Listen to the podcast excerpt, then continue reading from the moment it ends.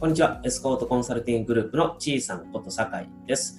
今日もエスコートポッドキャスト、エスコートのサボり場をお届けしていきます。え今日のテーマはですね、この時点で、あの、西田さん歴16年ぐらいの大高さんが、特に印象に残ってる西田さんコンテンツって何ですかっていうことを聞いてみました。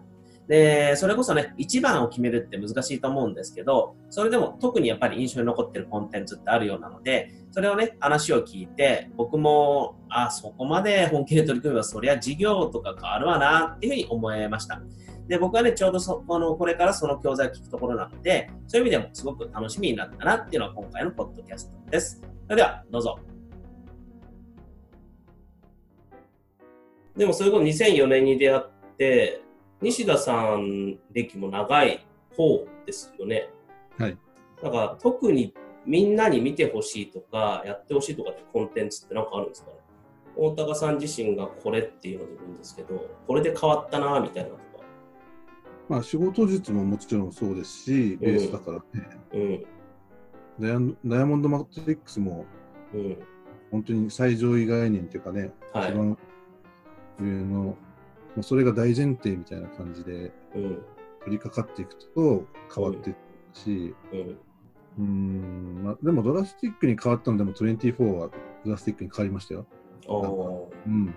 はい、お金の話をするんですよねってすげえふわっとしたイメージしかないんですけど。24でも一番覚えてるのが、はい。そのコンテンツの中身になっちゃいますけど、あの半分経営っていうのがあって、うん。うんで、作ったプランのやつの半分でやれっていうのがあるんですよ。うん。半分でやれ。はい、売上とかじゃなくて、経費とかもやる。で、その当時は、だからスタッフもいるし、うん。事務所もあるし、抱えてるものがいっぱいあるんで、はい。かかる費用はいっぱいあるわけですよ。うん。うん。それを半分って言われて、ゲッと思って。そら、そらそうですよね。そう半分なんかできねえよとか思ってうん。出会ったのが、松下幸之助か。はい。藤田さんのなんか話をあのそのコンテンツの中じゃなくて他で沖縄の中でが引き寄せたのか話があって、うん。あの幸之助が、えーなんか会議に参加ぴょってふらっと立ち寄ったんですってはい。それはあの製造の原価を落とすミーティングだったらしいんですねうん。うん。今のところから、えー何パーセント3%落とすとか5%とかっていうのを、みんなでミーティングしてるのをなんかわーってやってるのを聞いてたんですね、うんミーティングの後半になって、コンスケさんなんか、あの、コメントとか意見ありますか？みたいな感じでうん。言ったら、あのその前に、まあ、みんな、けんけんがくがくとなんかわーって話してるんだけれども、はいその数パーセントももう大変なわけですよ。散々やってきてるから。うん。うん。今始ま、今やるじゃなくて、もうずーっとそういう原価を落とすことまでずーっとやってきて、そこからさらに落とすってことをやってるんで、はい。まあまあ、もう本当にもう絞り切った雑巾からさらに水絞るぐらいな感じでうん。やってるから、なかなか難しいんですよね。うん。で、そのミーティングの最後に、幸之助さんにそれを聞いたときに、松下幸之助が、その、まあ3%か5%かは覚えてないですけども、その数パー落とそうっていう考えをするから落ちないんだ。30%落とすと思ってやってみなはれって言ってたら、ぴゃって出ていったんですって。なんで、スーパー落とそうっていう考え方がもう、もうだから無理があるわけ。そのうん。うん。うん。じゃなくて、30%落とそう落とすためにどうしたらいいかっていう発想からスタートすると、はい今の既存の考え方、全く崩さない。まあ、そうですね。通用しないですもんね。うん、っていう話とかであって、僕も、うん、そっか今のまんまの半分っていうのをするからダメなんだと。うん。うん。でじゃあどうしようっていうところから言って、もう一回ゼロにして、はい。ゼロにして、本当にゼロにして、この中で必要なものだけ、こう、戻すと。ああ、なるほど。それ、あの、あれですよ、いろんなケーキとかでやるのすごい難しいんで、一番最初僕やったのは、はい。あのオフィスでやったんですよ。そう、えっ、と、土日の週末の日に、他の企業にだからね、いないから、あの、廊下にね、全部荷物を出して、で、必要なものだけ戻すよって言って、はいはい。スタッフに言って、うん。本当に必要なものをね、えっ、と、もう、あったらいいなレベルなんかも全部捨てますと。うーん。資料とかも、あの、もう、だ1年ぐらい開いてない資料は全部捨てる。コンピューター系だから部品とかもいっぱいあって、うん。買って買い置きしてしてるものとかもあるんだけども、いつか使うとかあったらいいレベルはもう全部捨てる。本当に本当に必要なものだけね。これは絶対必要っていうのだけ。うん。ちょっとでもなんかふっとよぎったらもう捨てる。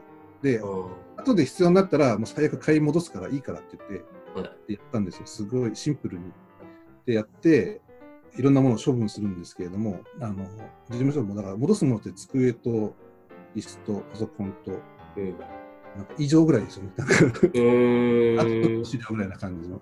もう部品もパソコンも結構な量でしたけど、はい。取りに来てもらって、全部突っ込んで持ってってもらってうん。っていうのをまずやって、その感覚ね、ゼロベースからやる感覚を体験、体感して、うん。でそこから会社の中のものに取り掛かっていきました。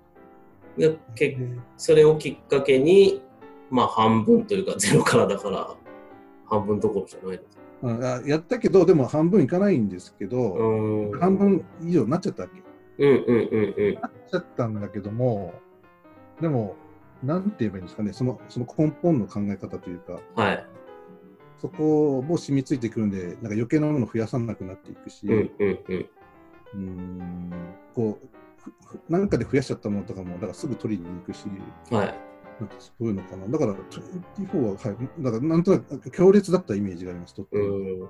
確かにその、一回出して、どんどん捨てるって結構強烈ですね。僕今なんか、自分の今いるところ、でもなんかやりたくなりましたもんね。でもやるとなるとやっぱいろいろ迷いが出るなとか、今いろいろ考えたりとか、あったらいいのは結構ありますからね。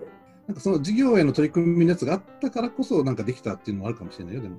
うん。ただ単にここだけ片付けようだったら、なんか動かなかったかもしれないけど、はいはい24の危機、まあコンスケさんの話を聞き、事業をなんとか良くしていきたいんだけれども、うん。そこすぐ手つけるの怖いし、うん。んで、発想からして、いや、無理でしょみたいな感じのとこだったから、はいはい。はい身近なものからのスタートで、よし、事務所やろうって言って、すごくでも、はい、いい体験ですね。これやった人しか体験できないじゃないですか。断捨離うん。当日の付箋とかもそうだけど。うん。うん、でも24がこうあんまり表に出てない印象もありますね。なんかこういろんなそういう最強仕事術とか、はい夢セミナーとかいろいろある中で、24ってちょっと奥に置いてあるような感じが別にそれは隠してるわけじゃないんですけど、はい目につきにくいところにあるような僕の中ではですね、はいなんかそんなイメージが今確かにあるなと思って僕のただ見てる順番の話なのかいやなでもだから取り掛かる人たちが少ないんじゃないかな。24それを、それを触れるんだけれども、うん実際にそれをやるっていう人が少ないんじゃないかな。ああ、なるだからほど。表に出てきにくい。うんうんうんうん。仕事術にしろ、例えば振り振り子にしろ、そういうので体験、体感があった人たちがこう表に出すんで、表に出てくるような感じがするけど、はい。24自体をやってこうだってああだったよみたいに話す人とか、もちろん例えうんばコースみたいにね、うん24出たいんですみたいな人もあんまり出てこないうんうん。し、うんなるほど。なんか楽しみになってきました。うん。で、僕結局それでね、そこから、まあ、本買うのもちょっと止めちゃったりとか、うん。なんか変な変な癖がついて、うん投資しないといけないところも止めちゃうぐらいな感じの 思いっきり感で。うん。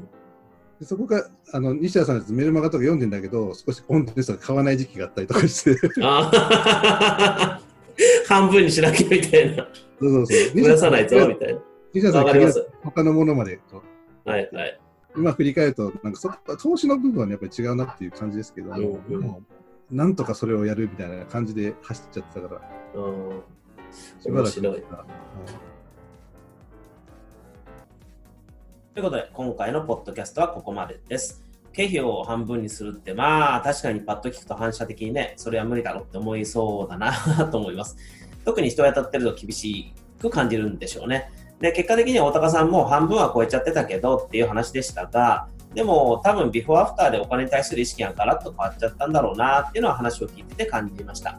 で、僕もあんまり参加してないあのオンラインコンテンツ、オンラインサロンとか、えー安いからまあいいかって垂らしてる経費とかね、あのーちょっと考えていかないとなとか思ったんですけど、これを今話しながらすでに、これって数パーセント抑えるだけの発想だから、効果もあんまないなっていうふうになんか気づきました。やっぱりまず無理だろうと思えるぐらいの、それこそね、半分とかを目指すからこそ、こう意味があるんだろうなっていうのは、なんか思ったところですね。ということで、この教材24はですね、鎌倉カッコ仮プロジェクトに参加している人は、その会費内でね、手に入れられるので、興味が湧いたリクエストしていただければいいかなと思います。それでは、今回のポッドキャストはここまでになります。また次回。